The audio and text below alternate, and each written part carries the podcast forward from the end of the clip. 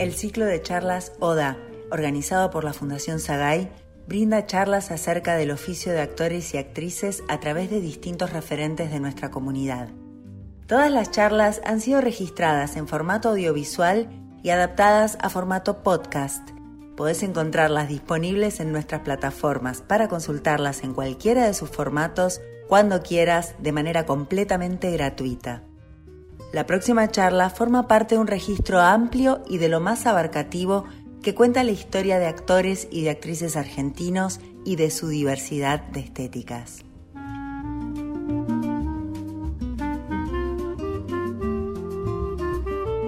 A continuación, María Oneto y su charla Nada más verdadero que actuar. La charla mm, la titulé eh, Nada más verdadero que actuar. Y una vez que la titulé, Em, me di cuenta que eso me comprometía a, meterme con, temas eh, que tienen que ver con, lo filosófico, con lo existencial. Y me pregunté si estaba dispuesta a eso y me contesté que sí. Em, así que em, voy a arrancar.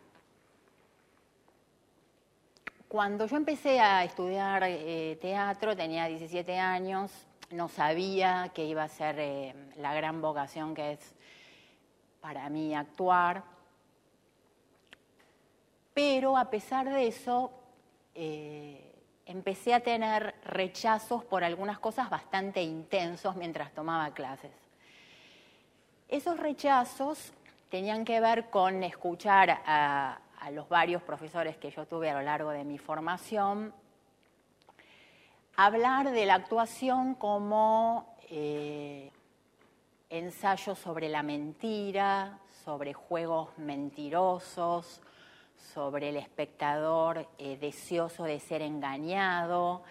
Eh, y yo rechazaba todo eso, habitualmente esos rechazos no los manifestaba, pero de vez en cuando se notaban y eh, era como acusada de, moral esa posición de rechazar e, esos términos para determinar la, actuación. Y yo era muy chica, no, tenía manera de precisarme, eh, pensaba que sí, que era tal vez una posición moral, que tenía que, que relajarme, que alivianarme pero además también me inquietaba mucho cuando en la vida, en la vida cotidiana, en nuestro lenguaje habitual, se usaba la palabra mm, actuar eh, como sinónimo de simulación o de fingir algo. Por ejemplo, eh, ay, tal tipo me actuó que, está, que estaba nervioso y se tuvo que ir y me dejó plantada o eh, me, sí, le actué que estaba apurada para tratar de sacármelo de encima, etc. Entonces eh, estaba yo en una gran contradicción de por qué esa actividad que lentamente estaba ganando tanto, tanto espacio en mí y que de repente se convirtió así en, un fuego interno para, para mi vida y en, un, y en un motor existencial muy, muy grande, tenía esas eh, acepciones eh, que eran tan eh, desagradables para mí. Algo después con el tiempo fui comprendiendo, pero decidí ahora claramente enfrentarme a eso y militar en contra de la idea de asociar la actuación con la mentira y también militar en contra de que la palabra actuar en la vida esté asociada a la idea de fingir. Sobre todo en estos tiempos, tiempos donde inclusive existe la palabra posverdad, eh, que es una palabra que está señalando la idea de que uno puede decir algo sin que haya sucedido, sin que sea un hecho objetivo, puede aseverarlo, digo, los medios eh, hacen eso, con fines em, de manipulación, digo, asevero algo eh, que tiene un efecto emocional sobre quien me escucha, no importa si eso sucedió o no, pero lo asevero y puedo manipular con eso durante un tiempo, hasta que después lo desmiento, eh, por un rato a esa población que me está escuchando. Entonces, precisamente por esa razón, además, se me hizo más, más importante este, este deseo de hablar de la verdad de la verdad en principio en mi actividad. Las personas que me daban clase a mí, personas de una generación, unos 10 o 12 años más grandes que yo, se habían formado en una época donde esto de la verdad era mm, muy determinante. Quiero decir, desde Stanislavski, que es el quien empieza a sistematizar la idea de, de, observar a gente que actuaba y él empezar a pensar, esta gente que actúa también, cómo lo hace, empieza a hacer un sistema que después se constituye en un método de actuación, estos profesores que yo tenía habían padecido mucho algo que consistía en que cada vez que terminaban de actuar en esos talleres estoy hablando, sí, 60, eh, 70 acá en la Argentina, la primera información, eh, el primer registro por el cual alguien eh, le hacía una devolución al que había actuado era decirle si se había creído o no lo que había hecho. Entonces, los compañeros de taller decían, me lo creí, qué bien que estuviste. No, yo no me lo creí. Uh, ¿qué pasó acá? Hay 10 que se lo creyeron, 5 que no, estamos en un problema. Había que ver si el profesor se lo había creído y si el profesor se lo había creído, bueno, estábamos de, fiesta. Y ese único registro, que aparentemente era el más eh, valioso, los hartó, los... Eh, sucedió, sucedía algo además que no producía ningún efecto en relación a la mejora de la actuación. Quiero decir, yo me podría haber creído algo que mi compañero estaba haciendo, pero eso igualmente era un plomo, o igualmente no era interesante, o igualmente teatralmente no tenía ningún valor. Con lo cual, creérmelo o no, se empezó a comprobar que no era garantía de una situación interesante teatralmente. Entonces, ¿para qué seguir usando ese elemento, ese eje, como evaluador de si estaba actuando bien o no? Entonces empieza a haber otra categoría que estos maestros, digo, Bartiz en principio, que, fue por ahí mi maestro principal, eh, empieza a usar, y otros también de esa generación, es la categoría de verosímil. Ya no importa si es verdadero o no, es más, escuchar la palabra verdad era para ellos una, una situación que inmediatamente les pareció una fobia enorme, no hablemos de verdad, no hablemos de me lo creí o no me lo creí, basta con esas palabras, hablemos de verosímil, que es una gran categoría también en en relación, bueno, no solo a la actuación, sino a, otras artes, digo, a la literatura, al cine, que es la idea de que eso que estoy viendo es verosímil porque es probable de que haya sucedido, o la otra acepción que es mucho mejor, que es eso es verosímil porque corresponde a la lógica interna de eso que se me quiere contar. Por ejemplo, es verosímil que Superman vuele o es verosímil que Superman no se muera eh, porque ese cuentito sobre Superman ha afirmado durante su relato que Superman puede volar. Así que, que si Superman no vuela sería inverosímil, aunque en la realidad ninguno de nosotros vuela. Entonces, esa categoría de verosímil empezó a circular y se protegían bastante de seguir escuchando la idea de verdad. Yo lo que quiero proponer desde acá es que nos amiguemos con la idea de verdad.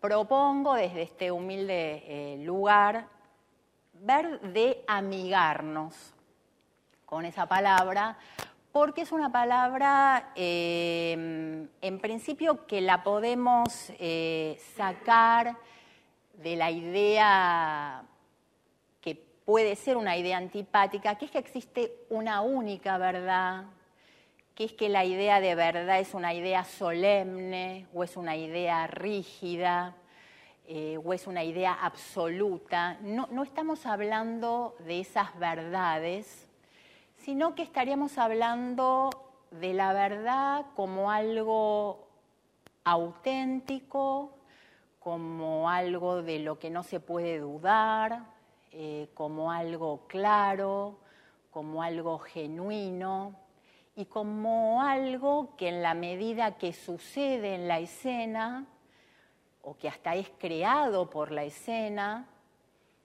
da una gran satisfacción para quien lo recibe y para quien lo emite. Quiero decir, transitar por terrenos que se acerquen a la idea de lo verdadero. ¿Por qué eso sucede? Porque también otra cosa que uno observa o que yo lo observo en, en mi vida es que no tengo muchas oportunidades de decir la verdad Quiero decir, durante el día, ante la primera pregunta, ¿cómo andás? Y yo contestar bien, eh, ya empiezo mi carrera mentirosa, que arranca más o menos ocho y media de la mañana, eh, y terminará más o menos a las diez y media. Entonces, no tengo oportunidades eh, de decir la verdad porque seguramente si yo empezara a decir, primero que no sé cuáles son mis verdades, algunas las voy encontrando, otras no, van mutando, pero cuando las tengo, si yo quisiera contárselas a alguien, es probable que me rechace, porque me diga, no, tenemos que seguir produciendo, ¿no? Seguimos, tenemos que tomar el colectivo, tenemos que tomar el tren, tenemos que estacionar el auto, tenemos que ganar plata, que grabar la escena, tenemos que, ¿no? que, que hacer las compras. No puedo escuchar algo que probablemente me resulte incómodo o insoportable o no sepa qué hacer con lo que me digas. Entonces, por eso empiezo a comprobar, por lo menos desde mí, y también desde mucha gente a la cual yo admiro y, respeto cuando actúa, qué es en la escena, qué es en la ficción, donde hay más posibilidades de que circule la verdad. Yo lo que quisiera ahora en el, desarrollo de esta, es eh, señalar cuáles son para mí las verdades indudables de la actuación. Eh, quiero decir, de lo que no se puede dudar, de lo que yo observo por lo menos a lo largo de mi camino como actriz y habiendo probado muchos métodos de actuación, de que esos son eh, hipótesis claras que tengo para actuar, organizadoras totalmente de mi trabajo, que si yo circulo por esas, por esas hipótesis tengo muchas garantías eh, de sentir que estoy actuando, porque lo que quiero decir es que cuando estas, estas hipótesis o estos postulados que yo proponga sobre qué cosa es verdadera cuando uno actúa, eh, hay mucha gente, muchos actores que han hecho una carrera sin ninguno de estos postulados y que seguramente ha estado bueno lo que han hecho, pero no estoy segura si han actuado. Quiero decir, lo que han hecho frente a, los espectadores, creo que han sido otras cosas, que han usado otros procedimientos, que, se han enfrentado a esa mirada con una infinidad de recursos pero si estos elementos que yo voy a nombrar ahora no estuvieron ahí presentes, no sé si yo podría llamar así muy omnipotentemente y, también cancheramente eh, que ellos han actuado. La primera verdad indudable de quien actúa parece obvia, pero la quería nombrar, porque ayuda, es que deseo actuar. Eh, desear actuar, querer hacerlo, haberme dedicado mucho tiempo durante, durante parte de mi vida o, durante digamos, cualquiera de nosotros que ha tomado talleres de teatro, esta situación donde ustedes han venido a dedicarle tiempo, a escuchar a alguien hablar de esto, eso implica que hay un motor, un movimiento emocional en mí que insiste y que me va informando de que es una actividad que me gusta, que quiero hacer y con el tiempo que deseo hacer. Quiero decir que no puedo sustraerme a no hacerla. Eh, y por suerte, por suerte también en la Argentina, existen muchas maneras de poder actuar. Quiero decir, puede ser un actor profesional, y ese ser mi, mi, medio de trabajo, pero también puedo poner plata para actuar, puedo trabajar en una obra independiente, puedo juntarme con amigos en mi casa, invitar a otros y actuar cosas que escribimos. Encuentro muchas maneras de, actuar y de ejercer ese deseo. ¿Para qué sirve para mí recordar que deseo actuar? sirve para cuando estoy en situaciones o en proyectos que no, que no son totalmente satisfactorios para mí. Cuando me dan el protagónico, cuando soy la, ¿no? el, centro de la película eh, o la que da la charla, y bueno, es claro, que deseo actuar, porque bueno, parece que soy el, centro de atención de varios, ¿cómo eso no te va a gustar? Ahora, cuando yo tengo el, bolo 8, cuando tengo que decir la mesa está servida, cuando el calle es poco, eh, o cuando me dejan de llamar durante un año, que yo me recuerde que deseo actuar, que yo pueda decir frente a la idea de que me han llamado para decir la mesa está servida, que aún así yo voy a decir que sí, porque durante un ratito voy a estar ejerciendo eso que tanto me gusta, recordármelo me ayuda, me puede ayudar a tomar una decisión, me puede decir, bueno, esto está por debajo de tus posibilidades, pero aún así le vas a decir que sí. Entonces, esa sería la primera verdad. Y es claro para el que mira que, que esa actriz y ese actor desea actuar, desea estar ahí, desea ser mirado, que es uno de los asuntos que tiene la actuación, que es que soy mirado mientras ofrezco mi expresión. La otra verdad por la cual es eh, imposible no imposible que no suceda mientras actúo, es que necesito estar presente. Eh, en el teatro eso es indudable, pero también en la televisión, en el cine, la primera acepción de presente necesito estar ahí, ¿no? Si no estoy ahí, esa función no sucede. Pero estar presente tiene otras derivaciones, también otros sinónimos. En principio es un tipo de presencia con un grado de concentración, de foco en lo que tengo que contar muy alto, más alto de lo que me demanda la vida. En la vida cotidiana yo puedo estar en varios asuntos a la vez, de hecho es así como estamos funcionando en, estos últimos tiempos, digo, con las computadoras, con los celulares, con la cantidad de demandas que tenemos, estamos en varios asuntos simultáneamente y a la vez muy distintos entre sí. La actuación no admite eso. Eh, sí puedo estar en varios asuntos a la vez, siempre y cuando tengan que ver con la escena ese grado de foco que tengo, esa presencia,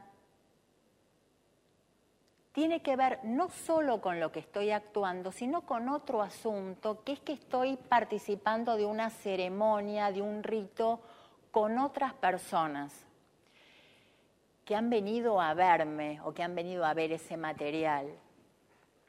Entonces, esa, esa presencia no es una presencia hacia adentro, reconcentrada, cerrada, sino al revés.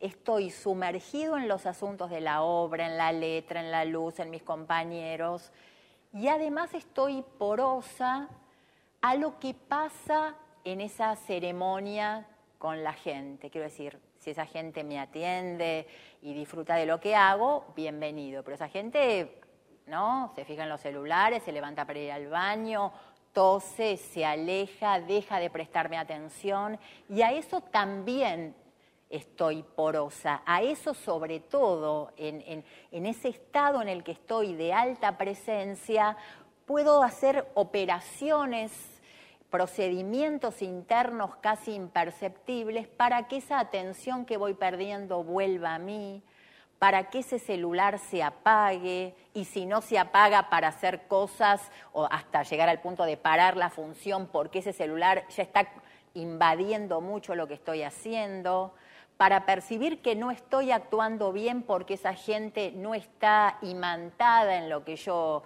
estoy proponiendo y entonces debo corregir pero eso solo se resuelve con esta presencia así intensa. Las otras dos verdades indudables están unidas, esas dos verdades,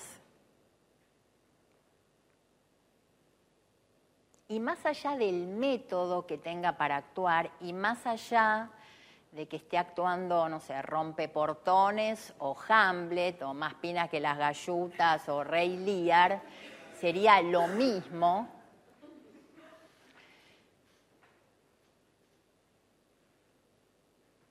Es que si me llamaron para actuar en una obra, lo, más interesante que yo tengo para ofrecer a ese que me llamó es mi campo imaginario. Eso es lo que me da singularidad, es lo que imagino mientras actúo.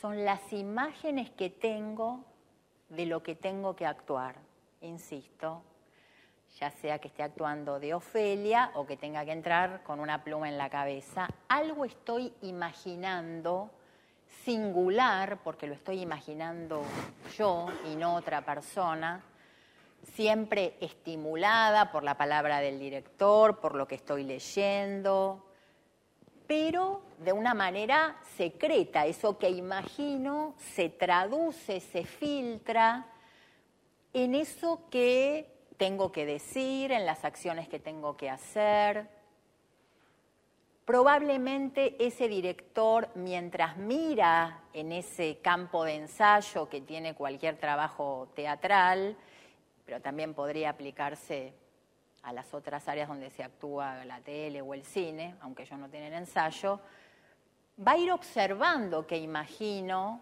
va a ir ajustando a ver si le gusta o no lo que yo voy proponiendo, eh, pero esa actividad de imaginación está sosteniendo eso que hago. Y a la vez, el otro elemento que va unido es qué comprendo de lo que tengo que hacer. ¿Qué comprendo si estoy actuando en rompeportones de cuál es mi, rol en esa obra de teatro o, cuál es mi rol si es una obra de un autor más reconocido? Em, Eso que comprendo es bastante central, a mí también me, ayudó mucho. Hubo toda una época donde al actor se lo consideraba sobre todo un intuitivo, ¿no? Que es muy, que, cumplen un papel importante, las intuiciones teatrales, los impulsos, las determinaciones inconscientes, la actuación está llena de, puntos ciegos eh, donde esos lugares, eh, esas, determinaciones tienen un papel muy importante. Pero eh, al entrenarme me enteré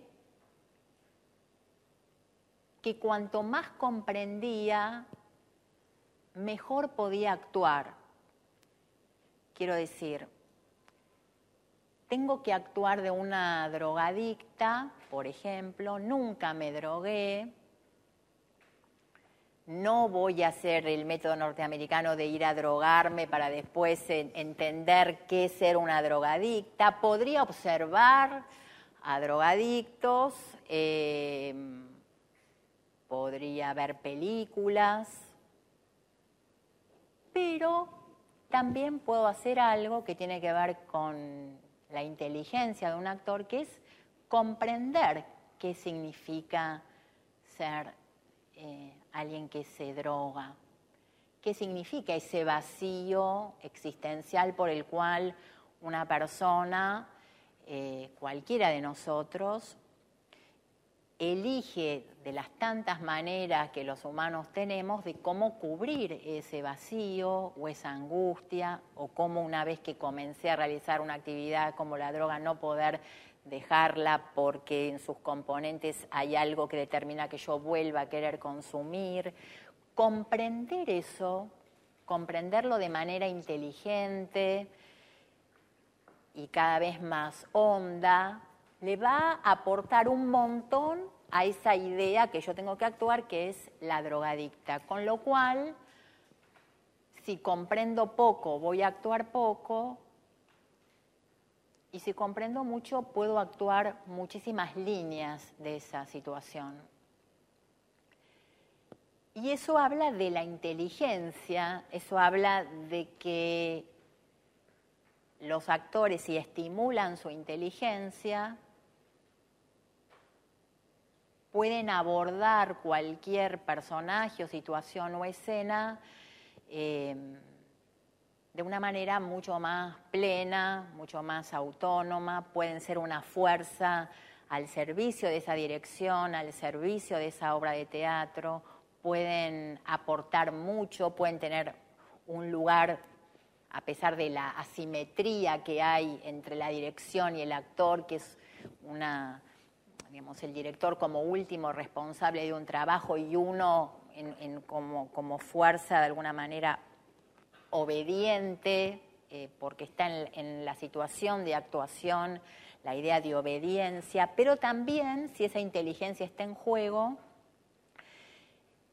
como alguien que suma. Entonces, entre lo que imagino y lo que comprendo, empiezo a ser una fuerza potente.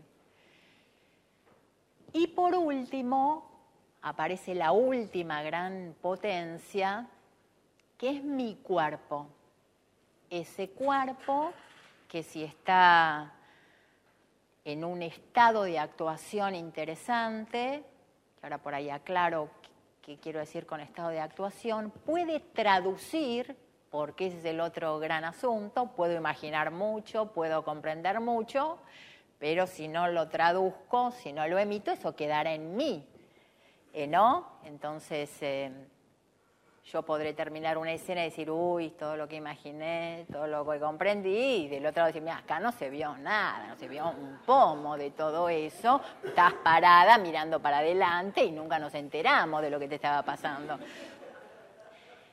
Ese cuerpo, ese cuerpo que es un cuerpo que está obligado a estar entrenado. Entrenado no significa que, sea un atleta, pero sí está obligado a, asumir su energía, a emitirla,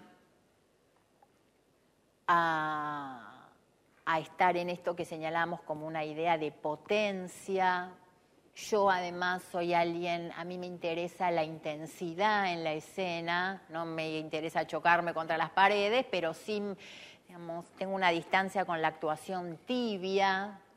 Eh, podríamos tener una escena donde los personajes están sentados mirando para adelante, conversando, pero tendríamos un interior tan, tan agitado que sostendría de una manera muy, muy particular ese estar exclusivamente sentado y hablando.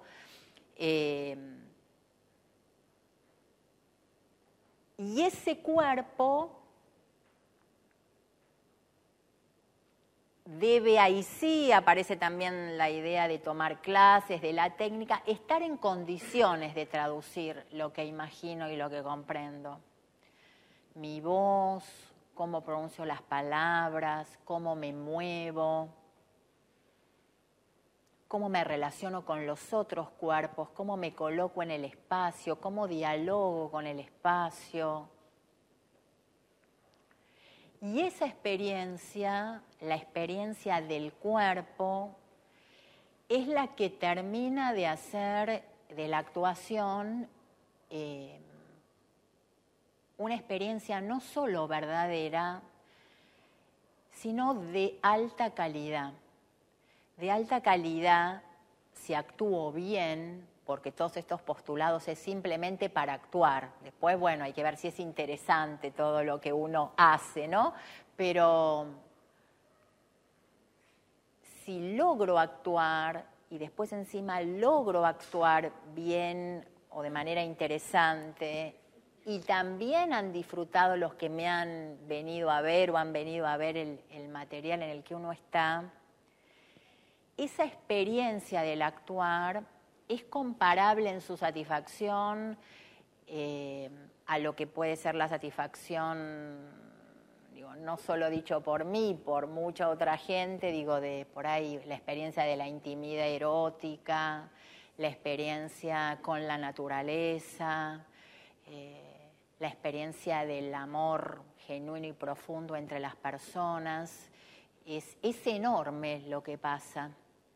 Eh, cuando toda esa ensalada, todos esos cinco postulados, el deseo de actuar, el estar presente, el imaginar, el comprender y el cuerpo entran a, jugar. Con todo ese, ese asunto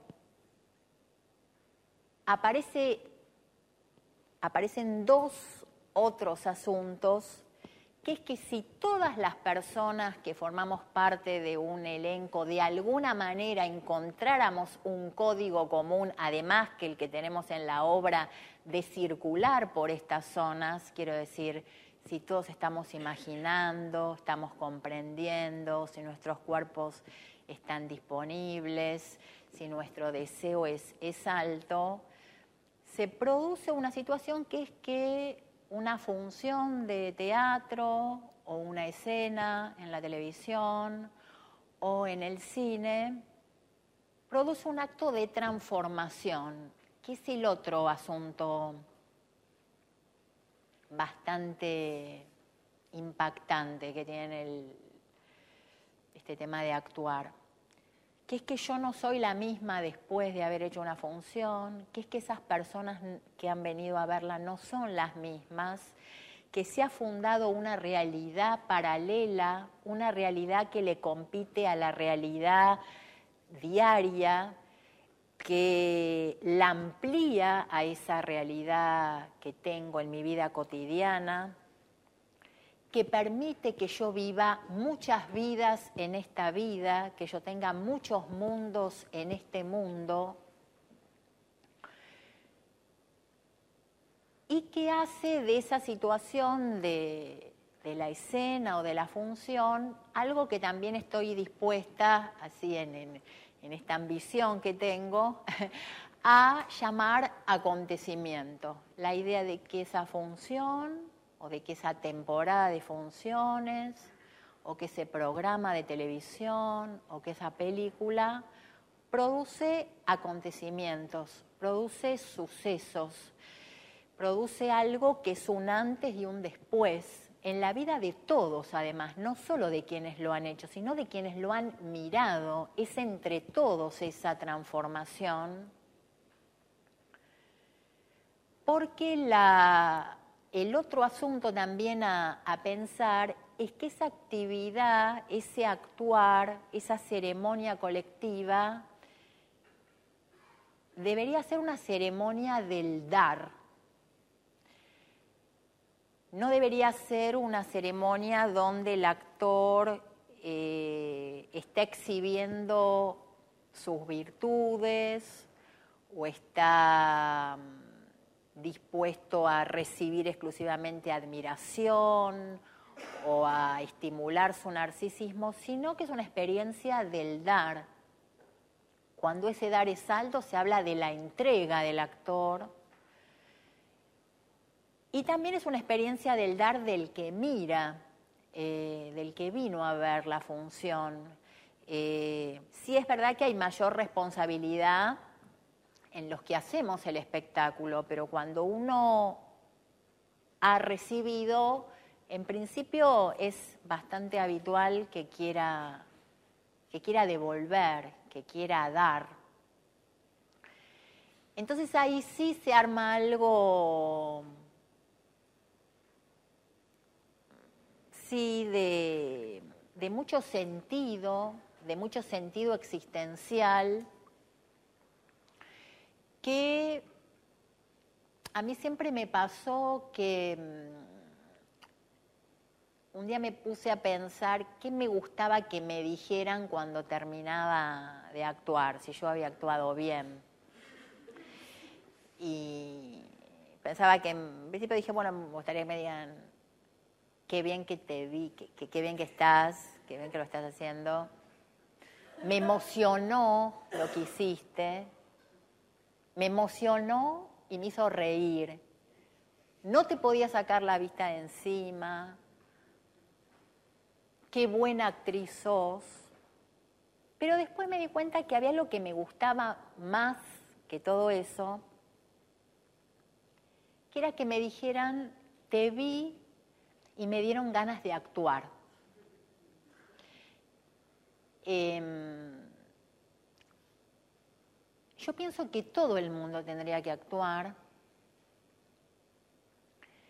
Eh, cuando era más chica leí sobre la época isabelina, la época de Shakespeare, donde la idea de actuar era una idea parecida por ahí a la que puede existir en la Argentina con el fútbol. Toda la gente, eh, ¿no? Se armaban elencos, actuaban, actuaban en bares, actuaban profesionalmente, de manera amateur. Se hablaban de las formas de actuar, había una gran eh, información sobre cuáles eran los buenos, los, malos actores, sobre qué, cuáles eran los procedimientos más interesantes. Era una actividad permanente, como, como lo es también cuando cuando estamos en el jardín de infantes, que nos estimulan a actuar, está en la naturaleza de las personas actuar. El tema es que después eh, aparecen eso, esas eh, ideas donde esa situación de juego que tiene la actuación y sobre todo de placer es no abortada inmediatamente porque parecería que no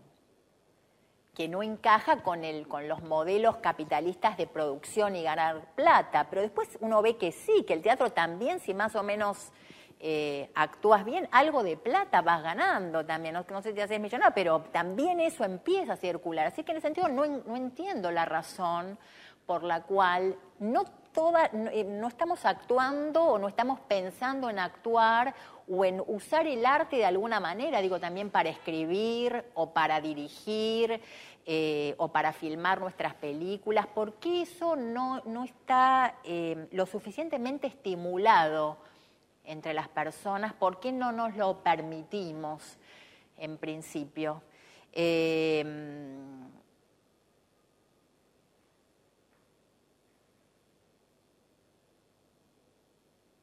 Lo que me gustaría mm, proponer también en relación a, esto que les hablaba al, inicio sobre, sobre, cómo me molestaba la idea de, de, que se use la palabra actuación unida a la palabra mentira o engaño, o que se usaba la palabra actuar para hablar de, de cómo la gente simula en la vida o, caretea cosas en la vida,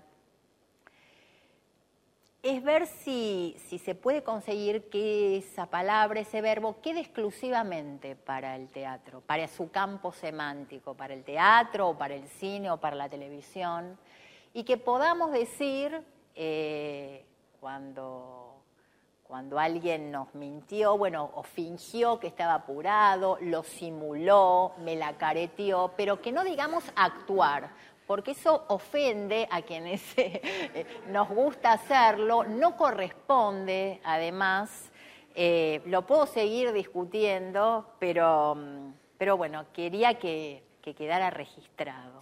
Entonces digo, eh, hacerle honor a la actividad, hacerle honor a una actividad que, nos da tantas satisfacciones a quienes la ejercemos, a quienes la miran, y si esto que yo charlaba antes de, buscar o de sentirse estimulado a, que todos nos, animemos a actuar, eh, si eso empezara a suceder, eh, sí, es una es algo a, proteger, a, cuidarlo con, trabajo, con riesgo, con compromiso, con mantener la idea del juego, con alegría.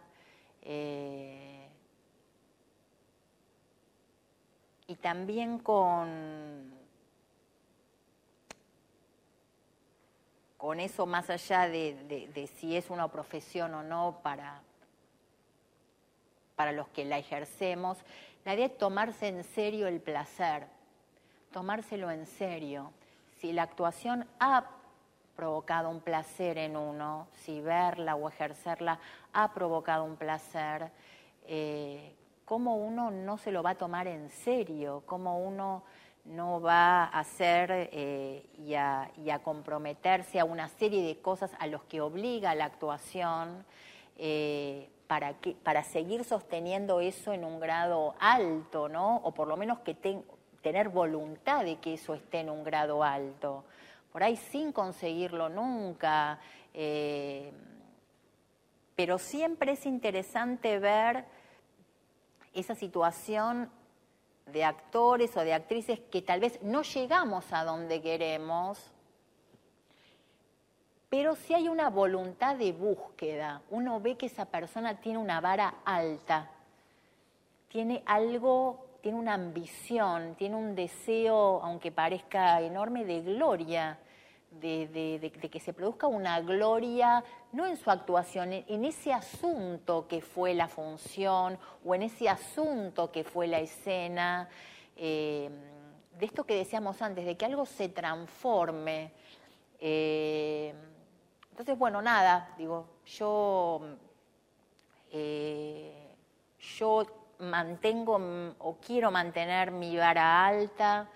Em, me parece que es bueno que los actores y las actrices tengamos esa vara en nosotros. Es muy habitual que, que la gente en su la gente es brava, pero cuando te quiere, a veces eh, también es, brava en su amor.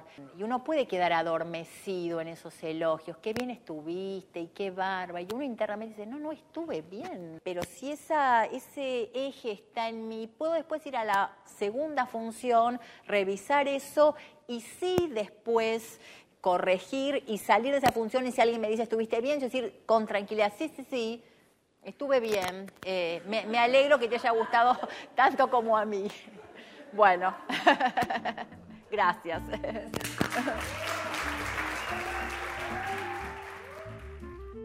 Acabas de escuchar a María Oneto y su charla Nada más verdadero que actuar. Te invitamos a que nos sigas en nuestras redes sociales y visites nuestra web fundacionsagay.org.